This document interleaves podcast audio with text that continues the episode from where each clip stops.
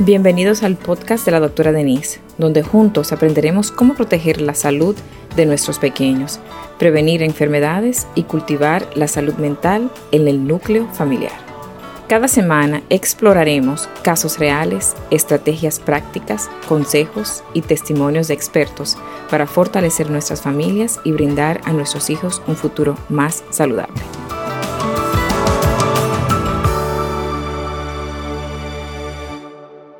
Esta respuesta es para una mamá y espero que no se me enoje, por favor.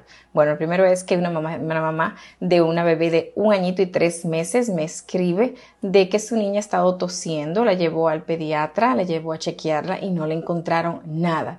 Y ella dice, le pregunté que cómo es la tos, la, tos es más o menos de vez en cuando, le dije que por favor mandara un video para poder escuchar y la niña casi no está tosiendo, pero la mamá está preocupada y quiere saber qué le puede dar para la tos.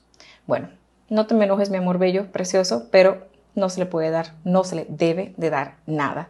Si ya usted la llevó al pediatra y no le encontraron ninguna, ningún ruido abnormal en los pulmones, no le hicieron, le hicieron radiografía, no encontraron nada. Si es que la doctora quiso hacerle radiografía, porque normalmente no hay que hacerle radiografía, uno con escuchar uno puede ver.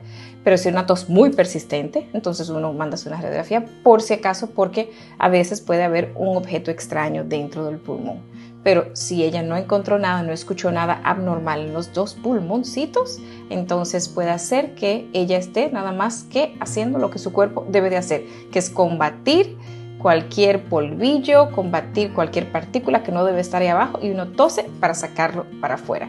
Es un mecanismo de compensación donde ella va a madurar sus pulmones, donde ella va a, aprender a cómo combatir diferentes virus, diferentes partículas. O sea que por favor no me le pare la tos porque es un mecanismo de compensación que ella necesita tener para poder protegerse de los virus y de cualquier partícula que no debe de estar ahí dentro de los pulmones.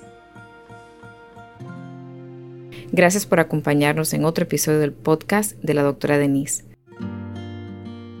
Espero que hayas encontrado información y recursos para proteger la salud de tus hijos y fortalecer los lazos familiares.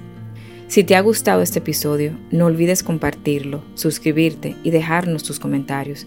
Tu participación es fundamental para nosotros.